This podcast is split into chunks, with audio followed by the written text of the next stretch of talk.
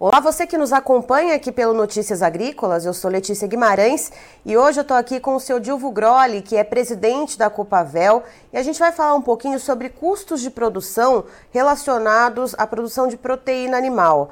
É, nós temos falado com vários produtores de grãos, Brasil afora, e a gente vê um cenário né, de queda nos preços dos grãos, e vamos lembrar né, que para as principais proteínas, como por exemplo aves de corte ou de postura, suínos, até a bovinocultura leiteira, uh, se utiliza né, de farelo de soja e milho para fabricar as rações, são os principais componentes.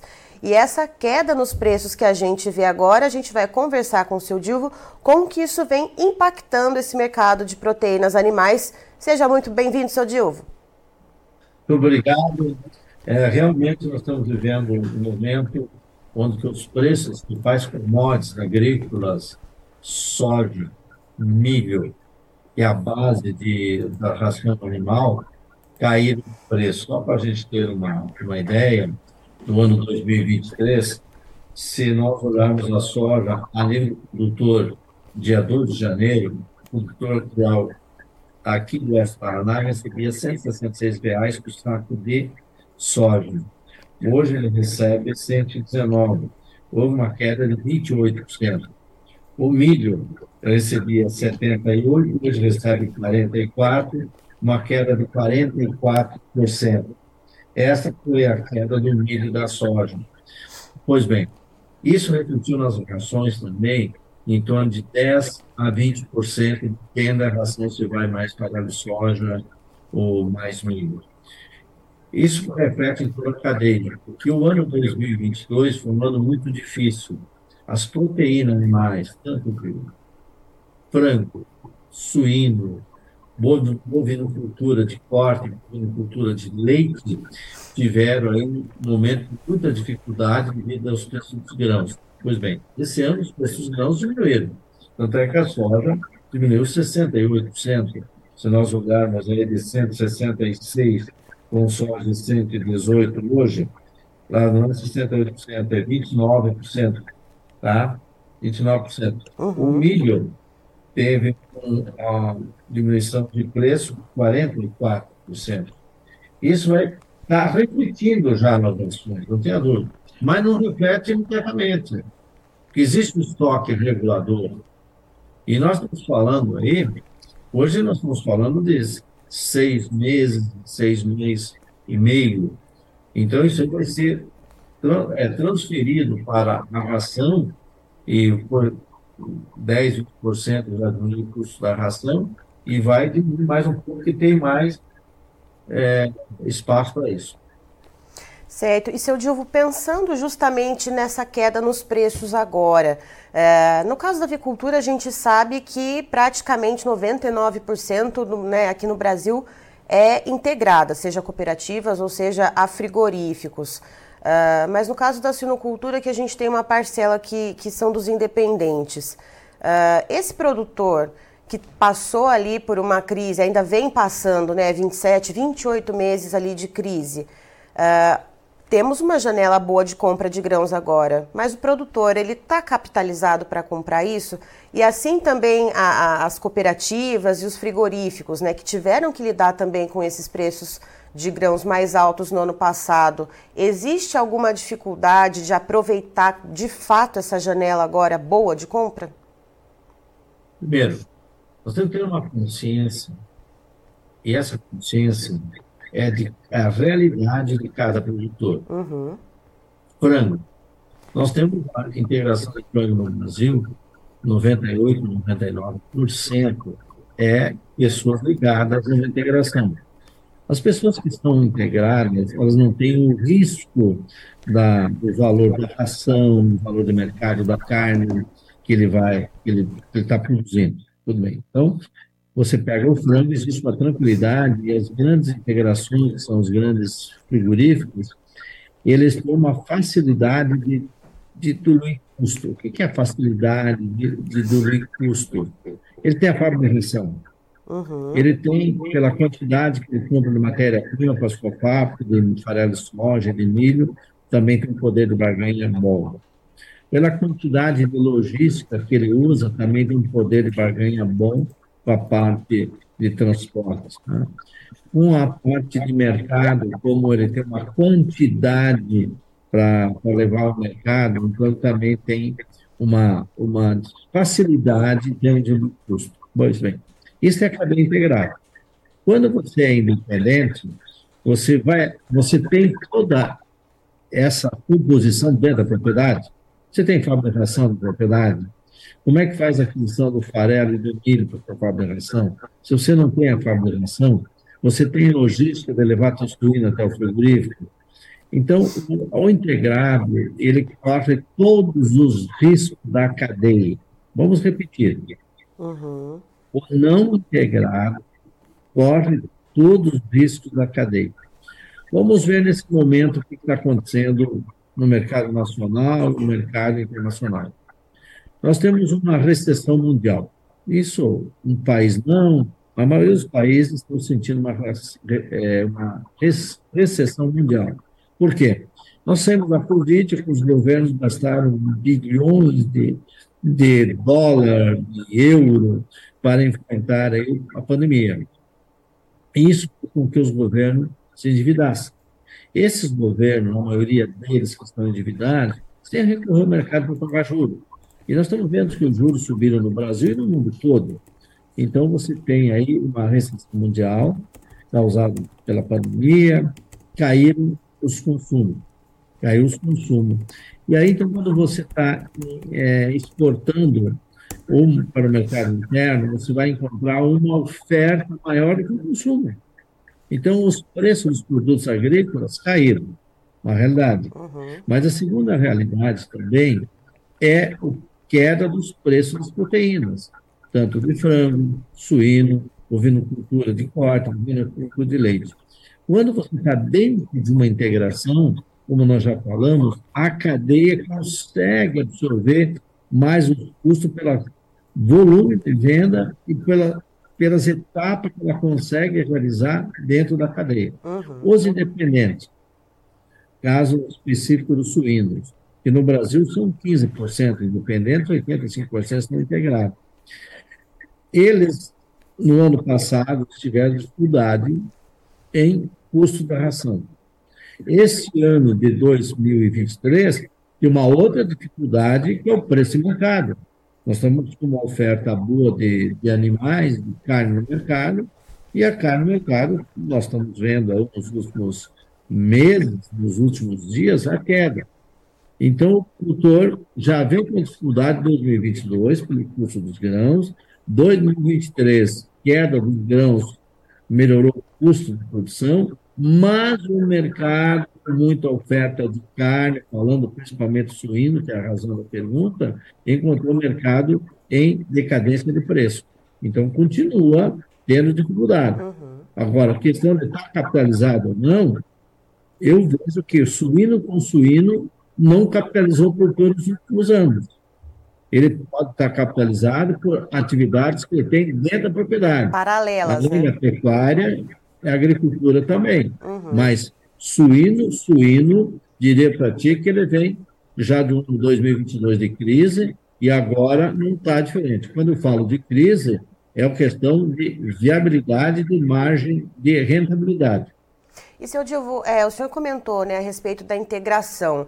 Uh, principalmente quando a gente fala das maiores integradoras ou das cooperativas ali mais robustas, é, que o senhor até comentou que tem um poder maior de barganha, que conseguem ali uh, se programar melhor e diluir os custos. Uh, e aquelas cooperativas um pouco menores ou aquelas integradoras um pouco menores, elas ainda assim conseguem ter esse mesmo peso, né, esse mesmo, essa mesma carta na manga, né, de barganhar melhor e de diluir os custos de maneira uh, que impacte menos ali todos os elos da cadeia ou não, para essas fica um pouquinho mais difícil? Você tem que ter sempre uma visão da estabilidade uhum. da empresa ou da cooperativa. O item número um de estabilidade é você não ficar refém de um ou dois produtos. Quando você fala que cooperativas ou empresa está com certa dificuldade de margem nesse momento, Você tem que analisar esta empresa, esta cooperativa, qual é a porcentagem de concentração nesse um ou dois produtos. Uhum. Qual é a concentração na carne suína e na carne frango. Eu tenho um exemplo muito claro do, do pensamento da Copavel e do entendimento da Copavel. Nós trabalhamos com cinco produtos principais. Nenhum destes produtos pode representar mais que 25% do faturamento da Copavel. Nós temos cinco produtos principais dentro da Copavel e nenhum desses produtos pode representar mais que 25% do seu faturamento. Por que isso? Porque nós temos que dar uma estabilidade à cooperativa e dar uma estabilidade também no mercado que ela é fornecedora e também como cooperativa dar uma estabilidade para o rural. Então nós temos que preparar como empresa. Quando você fala em, em, em dificuldades, aí nós temos que ter duas, duas visões bem claras. Primeiro, é a concentração em um ou dois produtos. Tá? Segundo, essa concentração em caso de crise vai comprometer a cadeia de fornecimento para você e também você com cadeia de fornecedor para o mercado. Então, vamos lá. Pequeno, grande, média. Qual é o projeto e qual é a, a visão estratégica da sua empresa, da sua cooperativa para o mercado? Certo. E, e, seu Dilvo, com essa situação que a gente vê hoje, a gente já viu que os preços de milho e soja caíram bastante. É, olhando para o milho especificamente, né, a gente, algumas regiões a gente já vê que o processo de colheita já começou, algumas ainda vai ganhar ritmo em julho. Ou seja, né, quando esse milho começar a entrar de fato no mercado, os preços devem ceder um pouquinho. Uh, como que o senhor vê o cenário para esse segundo semestre? Os custos de produção para as proteínas devem continuar cedendo? E aí eu emendo com outra pergunta. Isso deve uh, animar o produtor, seja ele uh, de aves ou de suínos, por exemplo, uh, ou até de bovinocultura leiteira, a ampliar um pouquinho ali a produção, justamente porque ele tem essa, esse custo de produção um pouco menor? Vamos é, primeiro falar sobre a agricultura. Nós estamos colhendo a maior safra da história do Brasil de soja mais de 154 milhões de toneladas. Precisamos exportar em torno de 95 a 98 milhões de toneladas, excedente que nós temos na soja. Então, o preço da soja será igual ao mercado internacional, que nós vamos exportar mais do que vamos consumir no mercado interno. Nos últimos 12 meses, o mercado internacional da soja caiu 18%, tá? Em 12 meses. Olharmos para o milho, nós vamos ter também a maior safra da história, mais de 20, 125 milhões de toneladas. E, oxalá, se nós não chegarmos a 128 milhões de toneladas pelas boas condições climáticas do centro-oeste e do sul. O milho no mercado internacional os últimos 12 meses, deu 29%. Tá? Ok, então, hoje caíram também os custos de produção. Os custos de produção de soja, milho, trigo caíram. Por exemplo, se todo quiser plantar hoje um hectare de, falamos aqui de milho saprinho, se ele for plantar hoje, ele terá uma, um custo de produção de saca muito parecido com o custo de venda do produto, tá? Tendo uma margem somente de 10%, tá? Na casa da soja, que ele vai plantar agora em setembro, outubro, ele tem uma facilidade de uma rentabilidade em torno de 50%, tá? Então, nós temos aí custo de produção de milho muito próximo, 10% só de margem, com custo de produção sobre o custo de venda. Aonde está centralizado isso aí? Se nós olharmos que o milho caiu 29% na carta nacional e nós estamos colhendo a maior safra de milho da história e temos que exportar em 45, 48 milhões de toneladas de milho, e o nosso preço interno está equiparado ao preço internacional, então esses 28% refletiram no milho. O preço do milho, logicamente, refletiu na margem rural. Okay? Isso vai ser transferido para as nações. Ó, ótimo. Tá? Em compensação, tanto a carne de frango, carne suína, carne bovina, tiveram queda no mercado. Uhum. Por quê? Por excesso de. É, não excesso, diria assim, mais produção do que a demanda. E o mercado só tem uma linguagem e só ouve o oferta e demanda. Oferta maior sobre a demanda, preço, pressão do preço. Tá? Então, tivemos pressão de preços agrícolas no mundo todo, no Brasil e no mundo todo. Temos pressão de preço também nas carnes no Brasil e no mundo todo. O mundo também caiu, caiu de frango de 10%, 10% também o valor da carne de, de, de, de suíno. Tá, e aí nós temos que também analisar com muita cautela, muita cautela, a questão do dólar. Nós tínhamos um dólar no início do ano de 5,21. O dólar hoje está girando em torno de 4,90. Tá? O que quer dizer isso aí? 5,21 por 4,90, o dólar também caiu 6%. Então, você quer o mercado nacional e tem uma queda do dólar. Eu acho que nesse momento nós temos que ter muita cautela, muito visão estratégica. Se eu vou na soja, que tem uma rentabilidade maior, vou no milho com uma rentabilidade menor, as carnes, todas, bovina, suína e frango, tiveram queda no preço. Por questão de, de mercado. Nós temos aí o mundo todo é, uma restrição, ou também, além da, da oferta maior, uma diminuição de consumo, né? uma queda de preço também nas carnes, que tem que ser compensado pela queda dos preços dos grãos. E cada um tem que fazer a sua conta. Hum. Por isso que o soja tem uma, uma rentabilidade boa, o milho menor. As carnes, as empresas integradoras estão enfrentando dificuldade ainda devido ao custo, que, que o mercado caiu também, não só o custo de produção, então, tanto é que os balanços aí das empresas integradoras do primeiro trimestre, das grandes empresas, que refletem muito em todo o mercado, foram negativo, nós sabemos isso. Então, nós temos aí um momento aonde que nós temos que dar um equilíbrio.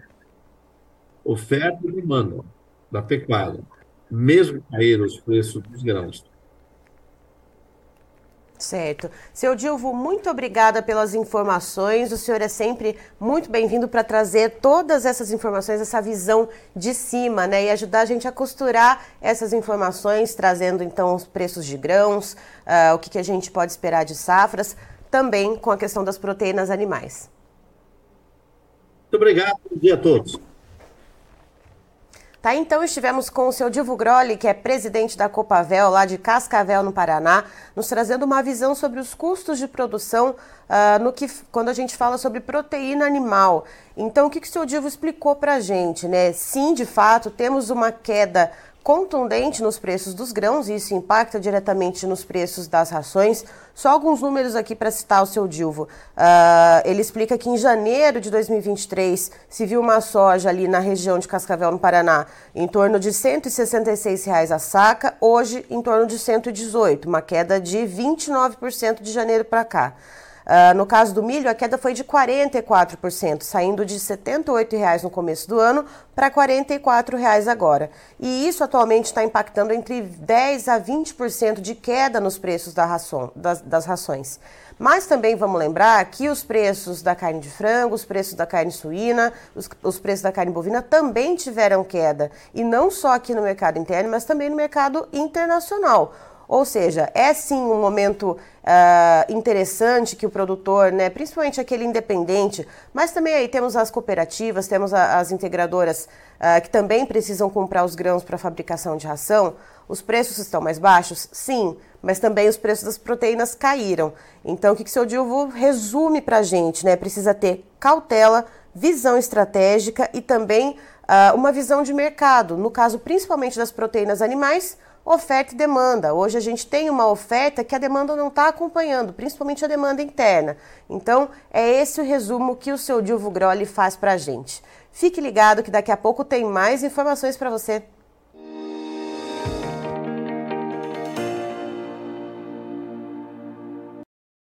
Participe das nossas mídias sociais no Facebook Notícias Agrícolas, no Instagram arroba Notícias Agrícolas e em nosso Twitter arroba Noteagri. E para assistir todos os vídeos, se inscreva no YouTube, na Twitch, no Notícias Agrícolas Oficial.